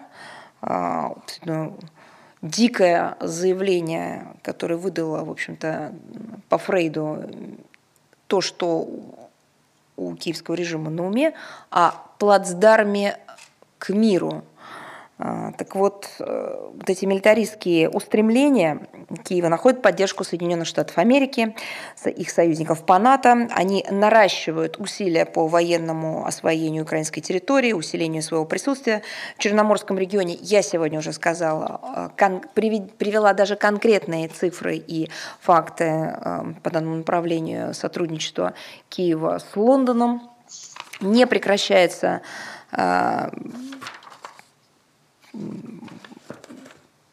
все это и а, вот подобное взаимодействие и развитие, как они называют сотрудничество, на самом деле мы понимаем, что речь идет о такой военной накачке Украины. И с другими странами, из европейских столиц звучат заявления о готовности перебросить на Украину дополнительные контингенты. И это при том, что комплекс мер по выполнению Минских соглашений, а именно пункт 10, прямо требует вывода всех, это цитата, всех иностранных вооруженных формирований военной техники, а также наемников с территории Украины под наблюдением ОБСЕ. Конец цитаты. Получается, что уже не только Киев, но и западные страны нарушают Минские соглашения.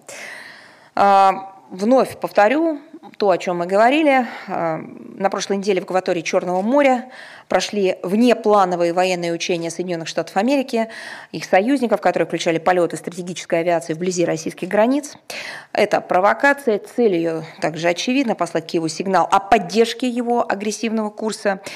Э, ну, просто тем самым натовцы впрямую вовлекают э, Украину, делают это любыми способами, делают это очень активно в реализацию своих планов по сдерживанию нашей страны. К сожалению, в Киеве не понимают, что их страну буквально используют. Их страна не, не рассматривается Западом как суверенное государство. К ней относятся как к инструменту. Вновь призываем наших западных партнеров воздержаться от действий по искусственному нагнетанию напряженности, которые чреваты серьезными последствиями для региональной безопасности и стабильности. И, знаете, в этом контексте я хотела бы также э, сказать о том, что мы обратили внимание на заявление МИД Украины в связи с недавним указом президента Российской Федерации об оказании гуманитарной поддержки населению отдельных районов Донецкой и Луганской областей Украины. Судя по всему, в Киеве даже не удосужились внимательно его прочитать, но, как всегда, сразу обвинили э, Москву в якобы нарушении Минских соглашений. Я хотел бы вспомнить э, и напомнить, что в соответствии с пунктом 11 комплекса мер Донбасс в рамках реализации законодательства об особом статусе имеет право вести трансграничное сотрудничество с регионами Российской Федерации. А, вот всячески саботируя выполнение обязательств по Минским соглашениям, украинские власти поставили на поток выдвижение инициатив и принятие решений, которые, э, в принципе, не обсуждались с представителями Донецка и Луганска.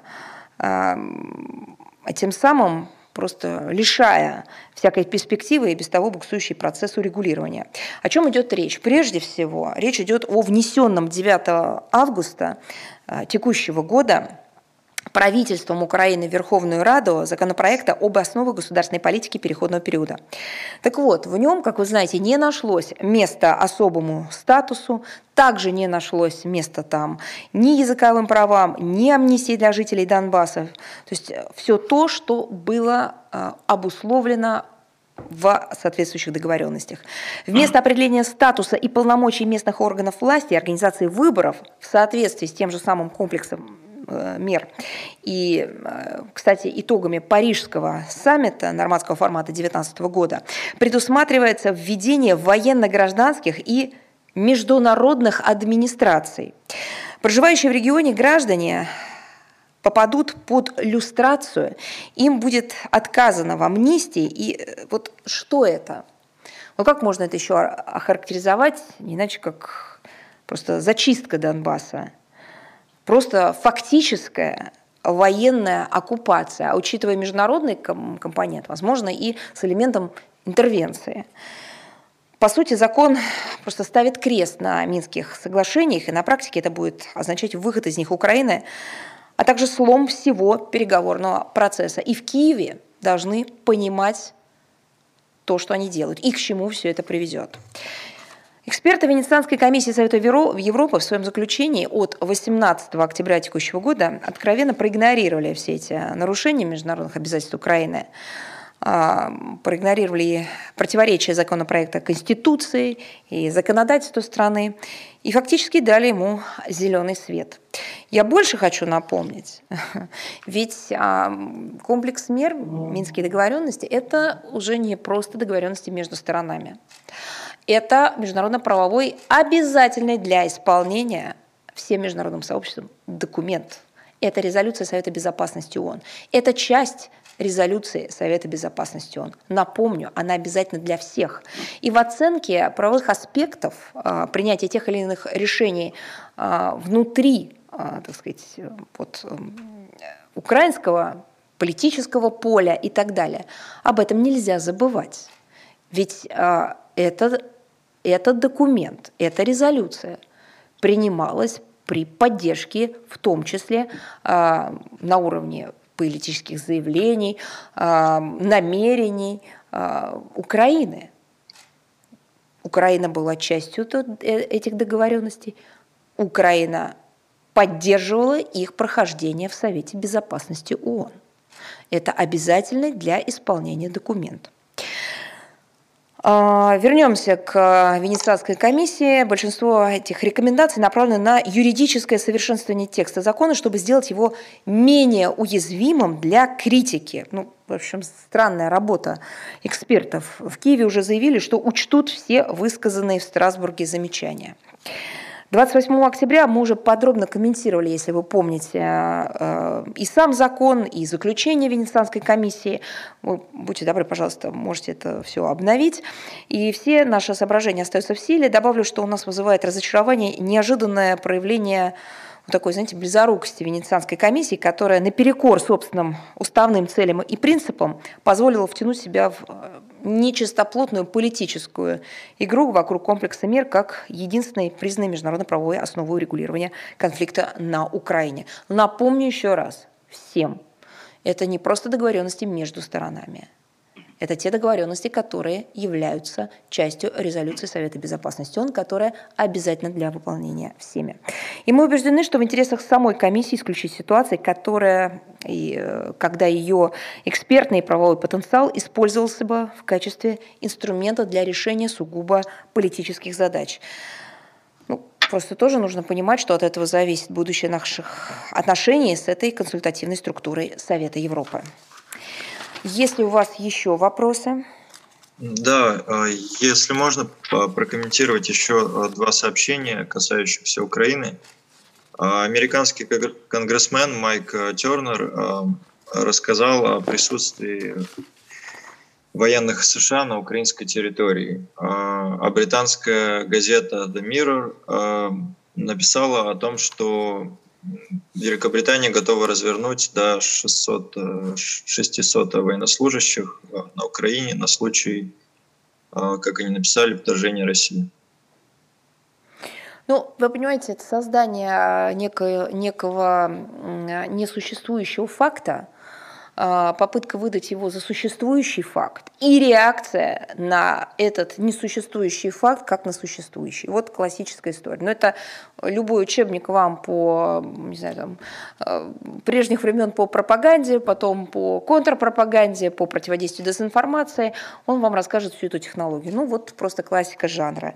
Мы неоднократно отмечали росту вот подобных милитаристских э, настроений, военной эскалации на Украине прямо способствует Э, политика США и стран НАТО. Даже сегодня об этом говорили немало.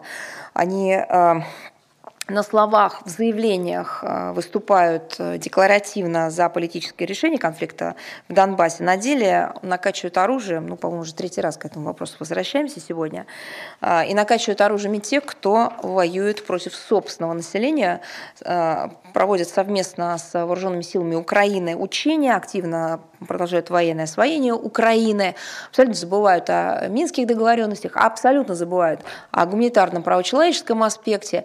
Все это является несущественным, когда речь доходит до поставок вооружений, э, выделения кредитов на закупку у них же этих вооружений, на оснащение э, различными видами вооружений Украины, которая применяет их не против внешнего врага, это только слова прикрытия, а против непосредственно собственного населения.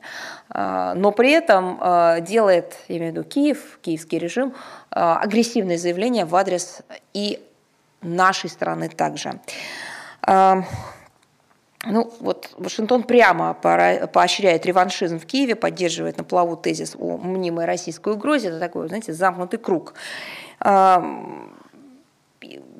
вновь позвольте мне сказать, что именно США и союзники США по НАТО провели вот буквально только что в Черном море э, незапланированные учения с участием мощной корабельной группировки и стратегической авиации. Что это такое? Это, безусловно, откровенная попытка протестировать российскую реакцию, усилить напряженность при Черноморье. Опять же, все это укладывается в концепцию сдерживания, а, так сказать, вот создания каких-то а, очень агрессивных а, ситуаций, дестабилизация обстановки в целом. Это все ведет к понижению предсказуемости, серьезно повышает риск эскалации. Хочется надеяться, что здравый смысл в Вашингтоне э,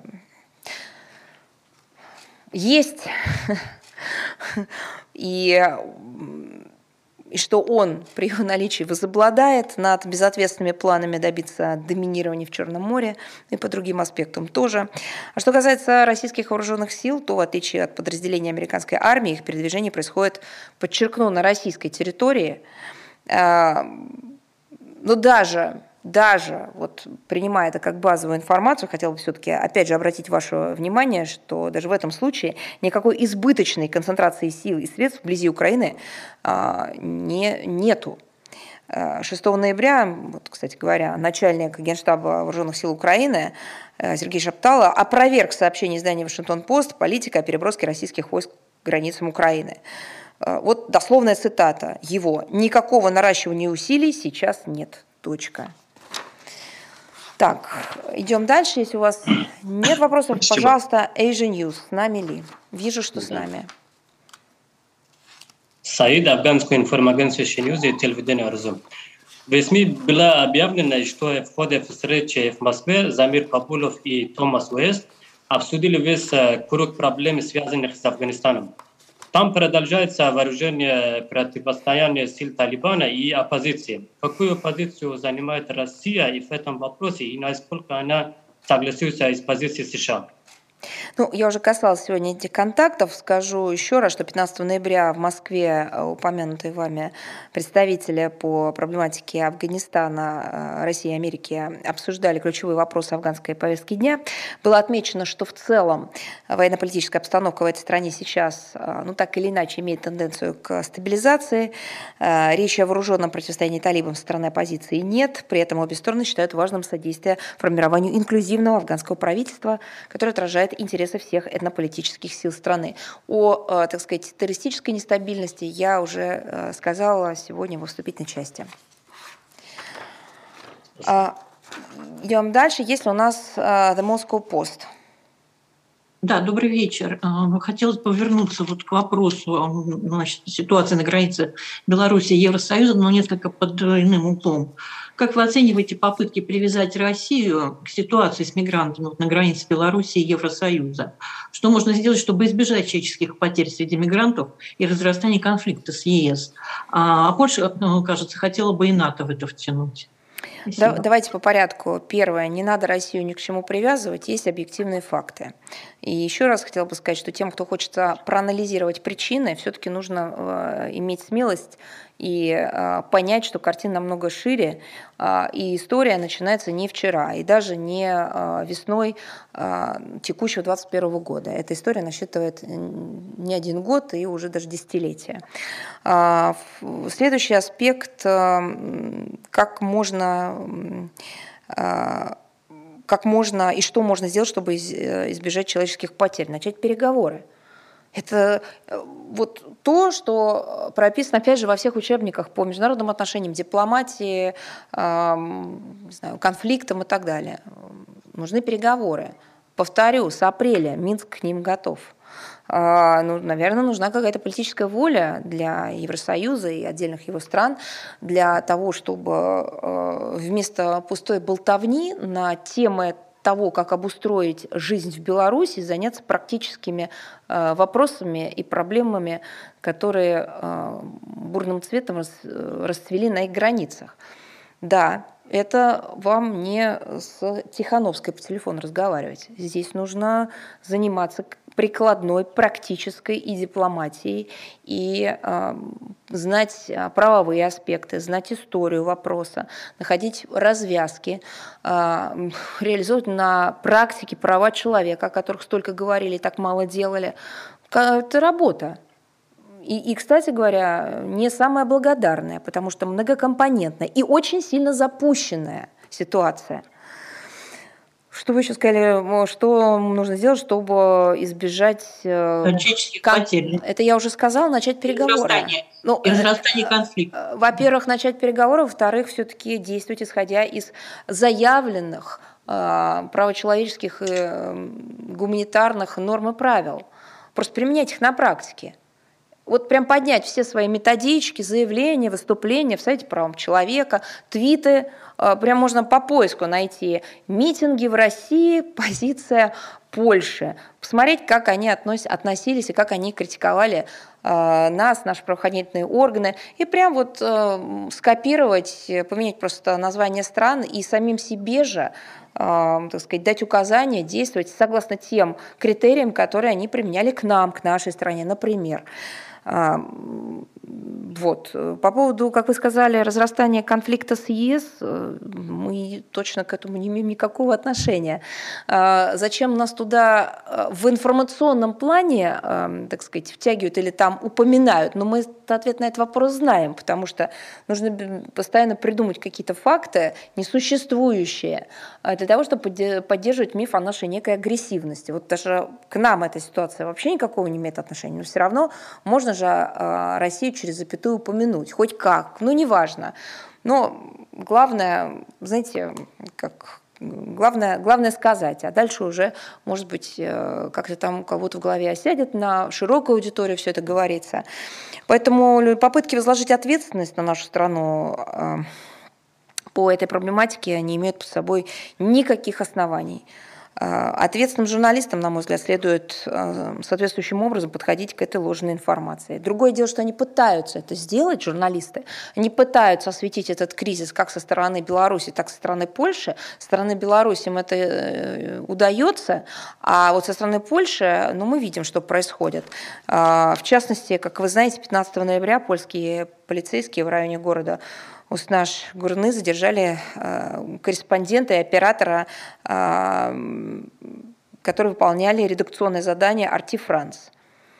Э, их перепроводили в полицейский участок в наручниках, изъяли технику, паспорта, подвергли многочасовому допросу, выписали крупный штраф – вы знаете, ведь они же не поехали в ту зону, в которой располагается какой-то секретный объект, а, который а, должен быть по вопросу, ну, в связи с вопросами безопасности или национальной безопасности Польши быть скрыт от посторонних глаз. Они поехали туда, о чем правительство Польши говорит каждый день на протяжении уже длительного времени – обвиняя других в создании там напряженности. Они выполняют свою журналистскую работу. Они хотят объективно а, рассказать о том, что там творится. Я с огромным уважением отношусь к правилам, законам, а, порядку аккредитации журналистов в различных странах.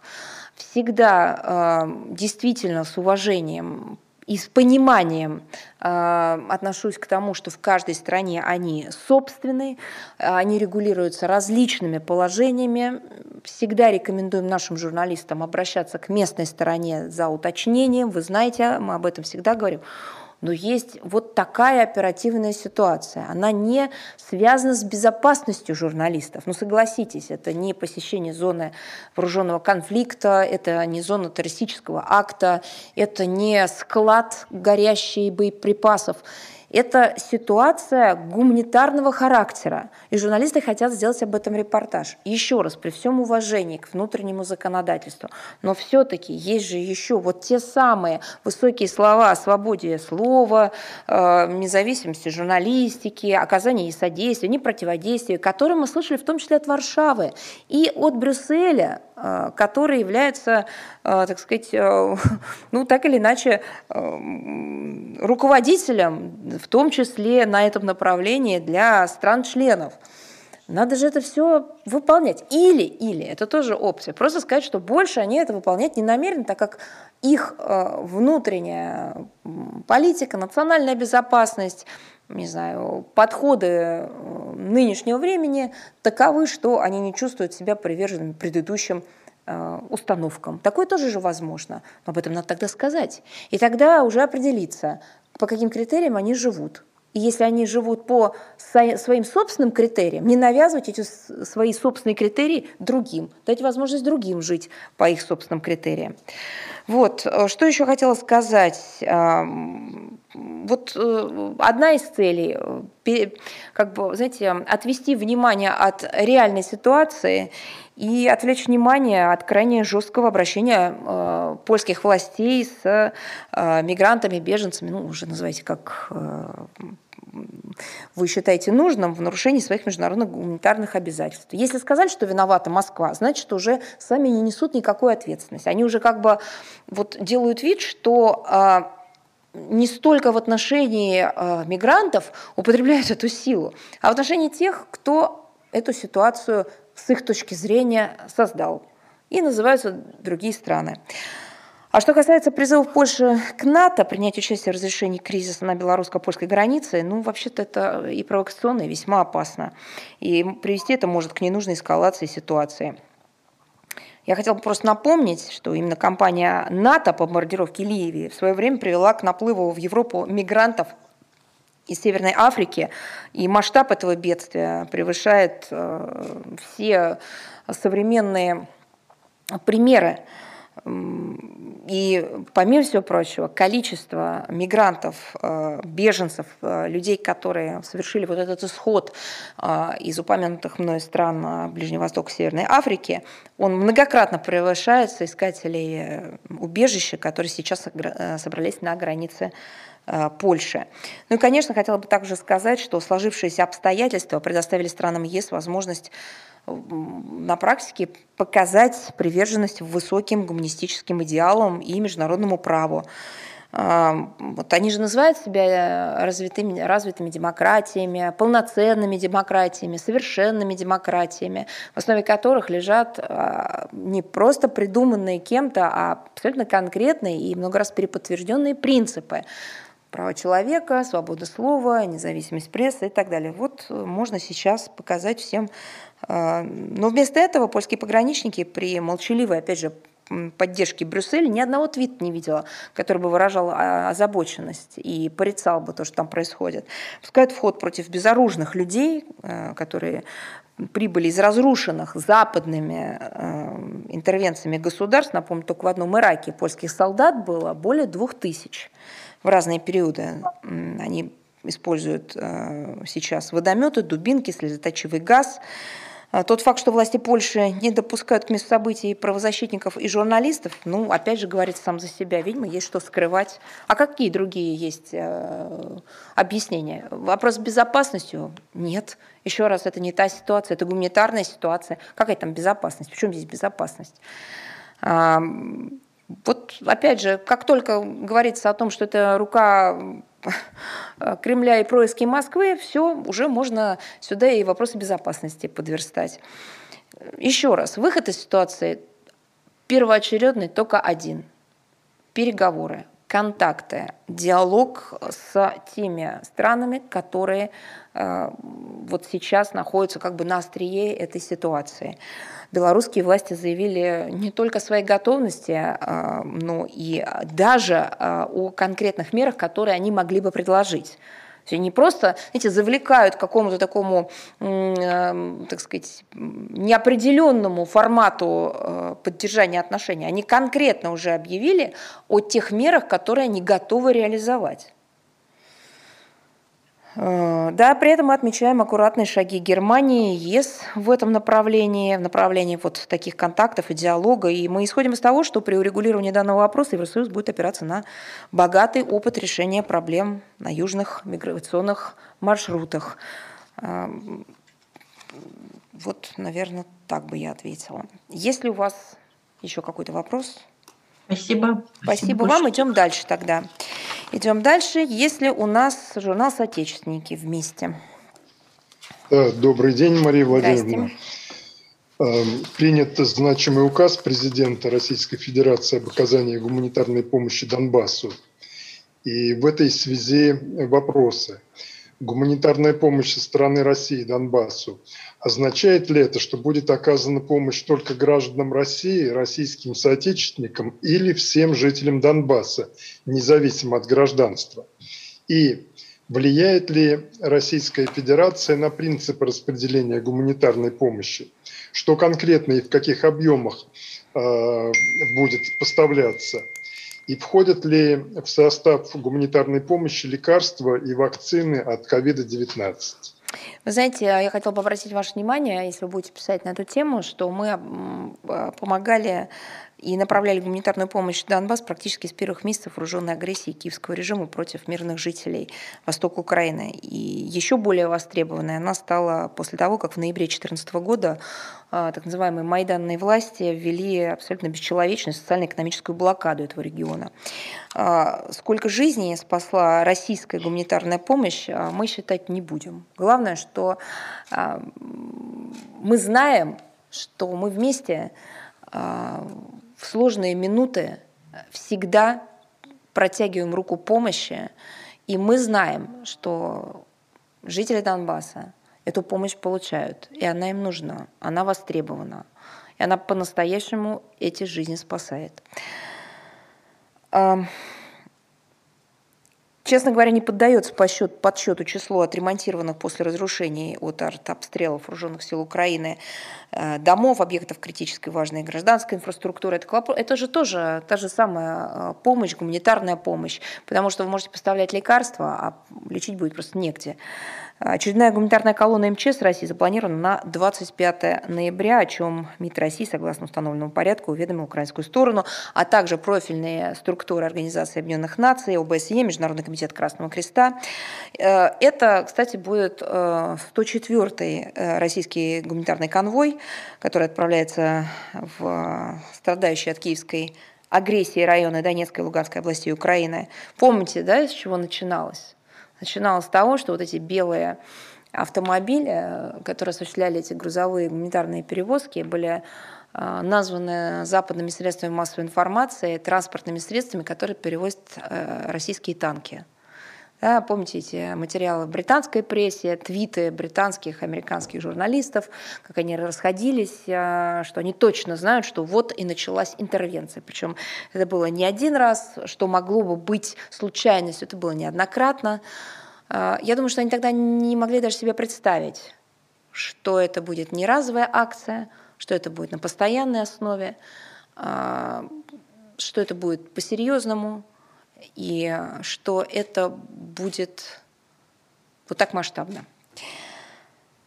Состав, теперь к вопросу непосредственно о том, что туда входит. В состав традиционно входят лекарственные препараты, а, изделия медицинского значения, жизненно необходимые людям продовольствие, предметы первой необходимости, детские товары, игрушки и так далее. А, дополнительной мерой поддержки Донбассу стал упомянутый вами указ, я сегодня уже о нем говорила указ президента от 15 ноября. Мы будем а, да, речь идет об оказании, вот о том самом указе, указании гуманитарной поддержки населению отдельных районов Донецкой и Луганской областей Украины. Он э, в том числе смягчил условия допуска на наш рынок продукции, которая производится, производится местными производителями и предприятиями. А мы будем и далее продолжать оказывать а, поддержку и помощь мирным жителям Юго-Востока Украины, которые испытывают на себе тяготы, лишения, которые страдают от продолжающейся уже восьмой год гражданской войны киевского режима против а, жителей Донбасса. И мы в очередной раз призываем власти Украины немедленно прекратить военную операцию страны на Юго-Востоке против собственного населения, полностью снять блокаду региона и на основе прямого диалога с Донецком и Луганском, как это и предусмотрено Минскими соглашениями, приступить к решению неотложных социально-экономических гуманитарных проблем. Так, есть ли у нас еще вопросы? Есть ли у нас вот средства массовой информации Армении, я знаю, у нас аккредитовывались. И АЦВРЛ. Да, только, коллеги, я хотела бы вас предупредить, что я на все вопросы, если это только не что-то совсем-совсем новое, дала э, развернутый ответ в начале, с этого и начала. Поэтому вряд ли я смогу чем-то вас дополнительно здесь обогатить. Да нет. Но давайте попробуем. Халатянайки, АЦГРЛ. Ну, да, вы ответили на часть вопросов, но у меня два вопроса. Первый касается позиции Турции. Министр иностранных дел Турции, министр обороны Турции уже связались со своими азербайджанскими коллегами и выразили полную поддержку действий Азербайджана на границе на территории армянистов. Мне хочется понять, как в Москве относятся вот к подобной риторике со стороны Турции и не обуславливают ли агрессивные действия Азербайджана в отношении союзника России и Армении тем, что имеют полную поддержку и карт на это со стороны своего союзника в лице Турции. А вы знаете, мы делаем, мы делаем свою работу посредника, целью которой является достижение мира в регионе. Мы знаем, что у каждой страны есть свои интересы. Какие-то интересы противоречат нашему представлению о развитии ситуации, какие-то совпадают. В данном случае мы знаем, что необходимо было предпринять экстренно для того, чтобы ситуация не усугублялась, но пришла к, э, вот, к к той позиции, с которой началась эскалация, чтобы она вернулась в мирное русло. Мы сконцентрированы на этом. Наверное, анализ тоже будет проведен, но это вторично, первично, это конкретные меры по успокоению ситуации, чем занимаются наши профильные ведомства и, в первую очередь, конечно, президент нашей страны. И второй вопрос, это касается недавних инцидентов в Арцахе, в Нагорном Карабахе. 8 ноября Азербайджанский военнослужащий из пистолета расстрелял группу гражданских лиц, которые осуществляли ремонтные работы на водопроводе. Один человек убит, четыре, э, трое ранены. Фактически отсутствие какой-то внятной реакции на убийство тракториста 9 октября привело к новой трагедии и уже желанию жителей Нагорного Карабаха самим привлечь к ответственности азербайджанских военнослужащих. Я напоминаю инцидент с гранатой. Мне интересно, как Россия, миротворческие силы России планируют сохранять режим прекращения огня и осуществлять защиту мирного населения Карабаха, не привлекая при этом к ответственности виновных в убийствах мирных жителей. Вы знаете, э, все-таки ваш вопрос, он э, связан с практической деятельностью миротворческих сил, они могут дать вам свой комментарий.